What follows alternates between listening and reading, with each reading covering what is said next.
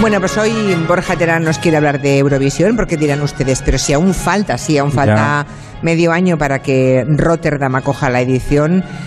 ¿65 es? Pues muchísimas. La edición Ya- 65. Ya, me he perdido. Desde el año 56. Bueno, pues Fíjate, eso. que soy de letras, 65 años. Pero resulta que estos últimos días hemos asistido a una polémica y le hemos pedido a Borja Terán que nos haga, pues, una disertación al respecto poniéndonos ejemplos. Hungría no va este año a Eurovisión. The Guardian ha informado que es un certamen para el tipo de gobierno que tienen en Hungría, que ya saben que es un gobierno de extrema derecha, el gobierno de Víctor Orbán. Le resulta un certamen demasiado gay. Sí. Y hemos pensado, ¿qué es demasiado gay? Eso, ¿cómo ¿Qué- se- qué- cómo se mide? ¿Cómo, se, mide, lo gay? El, el índice de, De gay. de gayismo, no sé cómo se dice. Sí. Yo creo que este señor igual ha escuchado una canción que estuvo aquí para la preselección en el año 2008 que sonaba así y se asustó.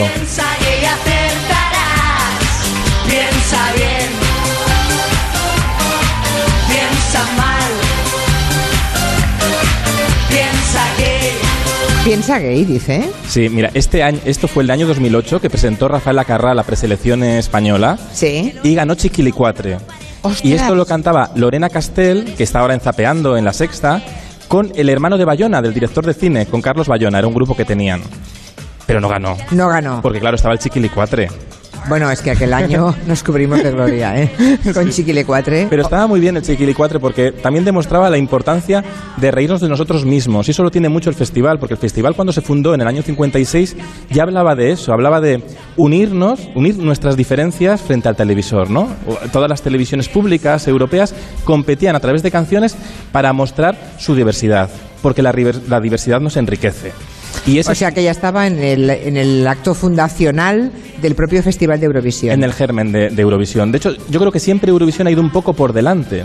¿no? De, de hecho, en el momento en el que empezaba a explotar toda la música disco, de repente en Eurovisión ganó ABBA con aquel Waterloo.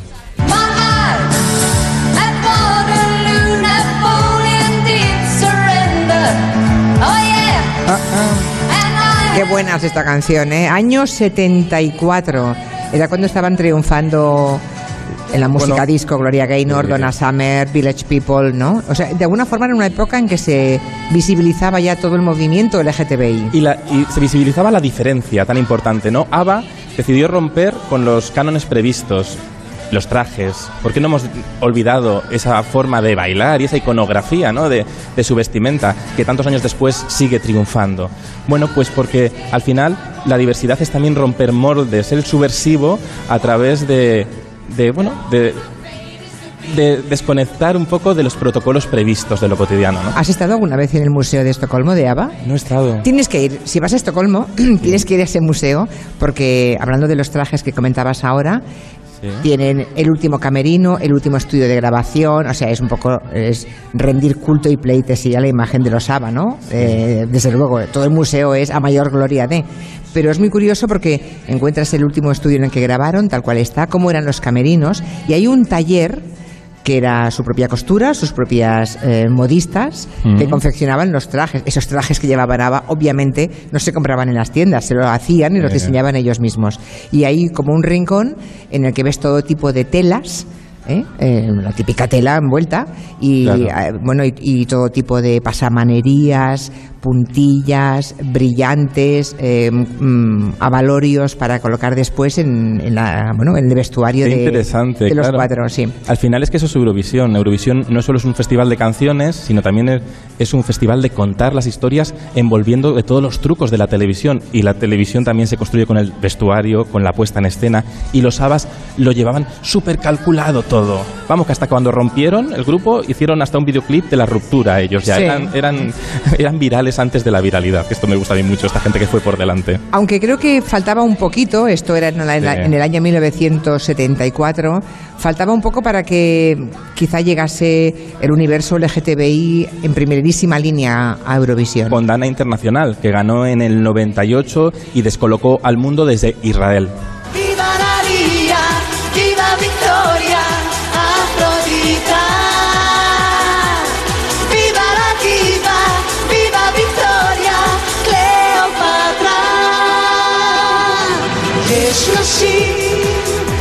Es verdad, no recordaba Dana Internacional, 1998. 98, cómo descolocó al mundo, pues también con esa forma de, de llevar el, el- el ambiente LGTBI, ¿no? De, de los de que, se, que, se- que era con, en, estaban en el mundo underground, que podemos decir, Sí. de repente al talent show con más audiencia del mundo, ese resquicio de visibilidad y también para que la sociedad entienda esa diferencia y también haya gente que, que desde su sexualidad diferente en- se sienta identificada, ¿no? Y, y tenga referentes, tan importantes los referentes, Llega eh, a eso que los pedantes llaman ahora el mainstream, ¿no? totalmente. O sea, pasa de los márgenes, ¿no? Del underground al centro del escenario, digamos. Y ahí siempre Eurovisión ha ido por delante, porque de, de verdad Eurovisión yo creo que aunque muchas veces hemos confundido Eurovisión como un festival hortera, ¿no? Se dice hortera.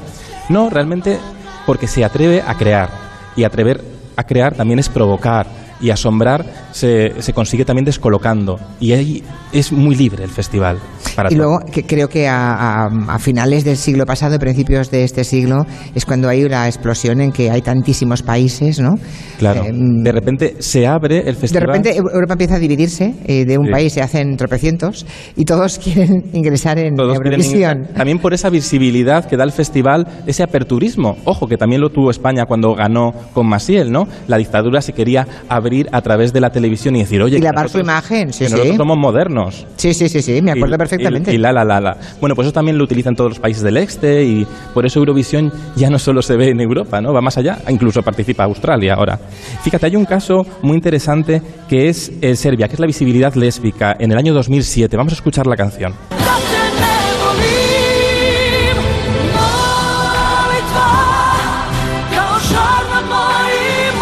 ¿Ganó esta canción? ganó esta canción y una canción muy arriesgada, porque fíjate, muchas veces hablamos de Eurovisión como que gana todo el la excentricidad, ¿no? Un escenario lleno de cosas. Y es mentira, a veces ganan las canciones con un significado. Y esta era una canción con una artista que se llama Marija, con una puesta en escena muy íntima, solo rodeada de mujeres, cantando a otra mujer.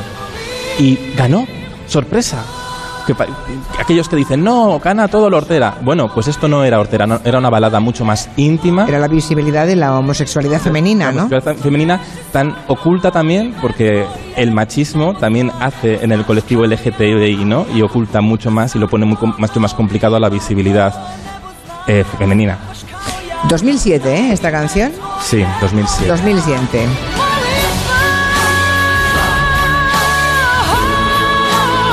Creo que antes de Víctor Orbán, sí Turquía eh, sí, antes de que Hungría decidiera no participar más en Eurovisión porque es demasiado gay, creo que Sí. Turquía ya dio un paso parecido hace ya unos cuantos años. en 2013 Turquía se fue 2013. en 2013 Turquía se fue y creo que no se arrepintieron estos homófobos porque en 2014 ganó Conchita Wurst, Wurst o como se diga Sí. con esta canción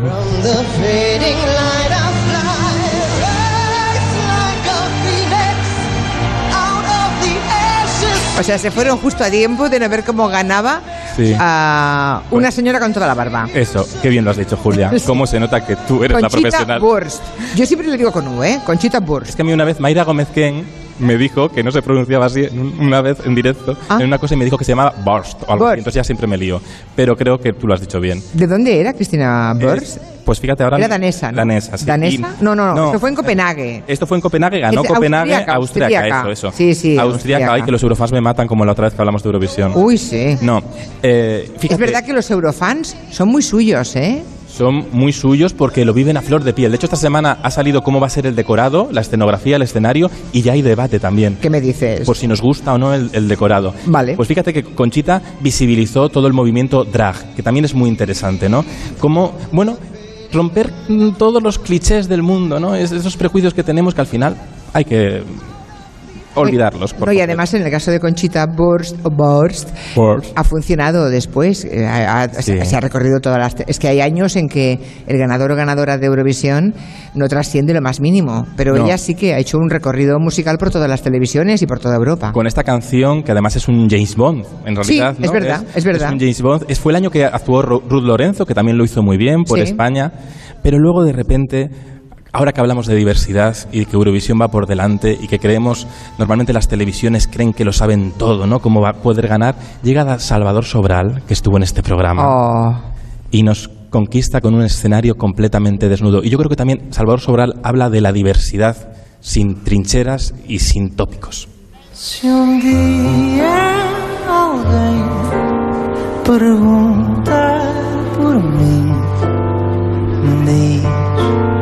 que vivi para te amar. Está también ahora Salvador Sobral, cuando Ay. estuvo en el programa ya estaba, ya le operaron a cabo Sí. hace ya un año y pico y está estupendo ahora. Y qué divertido. Está divertidísimo, extrovertido, está para comérselo Salvador, Salvador Sobral. tiene una sección en la radio, Julia, Sí. Sí, porque ¿tú tiene una ironía, juega, va a jugar, y eso se echa en falta a veces. Está muy tranquilo y muy disfrutón, y por eso también transmitió tanto en Eurovisión, porque en esa pastilla rodeado de público, le subieron a un escenario rodeado del público. El solito ahí, Él- una austeridad. pero transmite por el carisma. Sí. No es un guapo de manual, para nada, pero tiene el carisma, la emoción.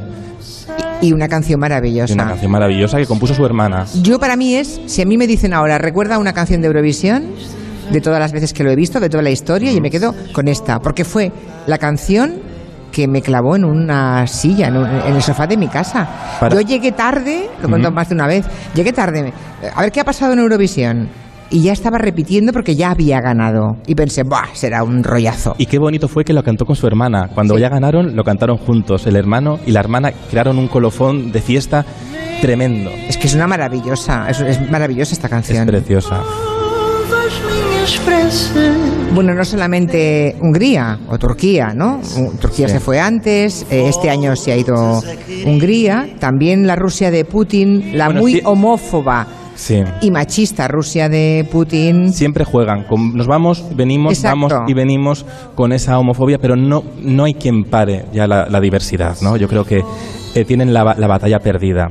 En este año, en- por cierto, hace dos semanas, ha sido la Eurovisión de niños. Es verdad que fue eh, Melanie, ¿se llama? Sí, que quedamos, oye, que quedamos muy bien. Quedamos terceros. Terceros. Sí, muy bien. Qué bonita la canción.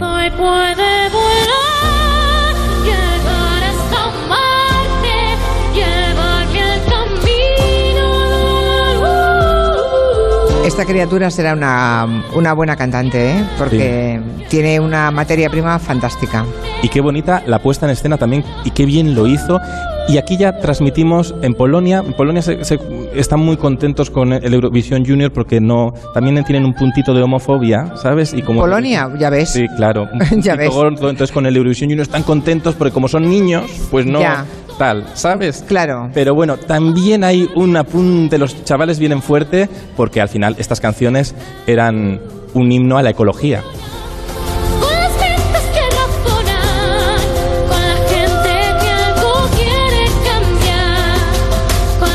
Es curioso, eh, fíjate que, que volvamos ahora a estar haciendo la lista de países que se creen moralmente superiores y que viven de espaldas a esa realidad diversa.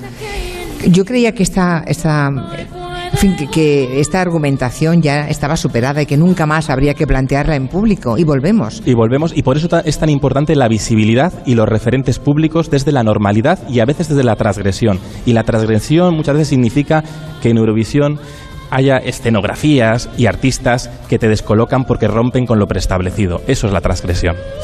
¿Hay alguien aquí en la sala que tenga algún recuerdo de alguna canción de Eurovisión que les apetezca recordar? ¿De Eurovisión? Por ahí hay una pareja, por ahí hay una parejita, una parejita de jovencitos allá, es- ese matrimonio, a ver, que a están ver, aquí desde las 3 de la tarde, antes, desde las 3 menos 20, y yo quiero hablar con ellos. Muy buenas. La, la parejita deben tener 60 y algo, ¿no? Sí. Buenas tardes. Buenas tardes. Buenas tardes. ¿Tienen algún recuerdo de Eurovisión ustedes? Mm, no, No. no, no solemos No, mirarlo. no, no les, no les apetece, no, no les gusta mucho. No es nuestro fuerte. Ya. ¿Y qué hacen aquí en el balneario de Vichy Catalán? Bueno, hemos venido a pasar 15 días. Oh, 15 días. Uy, qué, qué vacaciones más largas, ¿eh? Qué bien. Qué bien. Sí. Y bueno, pues. ¿Se hacen estamos. tratamientos, Sí, imagino? sí, cada día lo que nos toque, lo que decide el médico, te hacen la revisión y bueno, pues cada día una cosa diferente. Están encantados. Bueno, y más hoy que has venido tú. Qué bien, muchísimas gracias. ¿Y el caballero, aquí al lado también? Sí, yo también estoy igual, ¿eh? O sea, Están, están como de viaje de novios. Mm, Más o menos, sí. Más o menos, Sí, 15 sí. días aquí. Se han dejado los, a los chicos, deben- tendrán ustedes hijos seguramente, y Al- nietos. Al nieto, los nietos. al los nieto, nietos los han nieto. dejado, los han dejado y deben estar. ¿Cuándo vuelven los abuelos, no? ¿Cuándo vuelven? ¿Cuándo, ¿cuándo vuelven los avis, no? Sí, Als yayus. sí, sí. Bueno, pues que sepan los yayus que los, los, los nietos que están ustedes estupendamente con una cara de salud maravillosa. Pues sí, lo intentamos. Muchas gracias. Gracias a ti. Hemos hecho una encuesta, ¿sabes, Borja? Ay, sí. Sí, antes de llegar a Vichy Catalán, ¿Mm?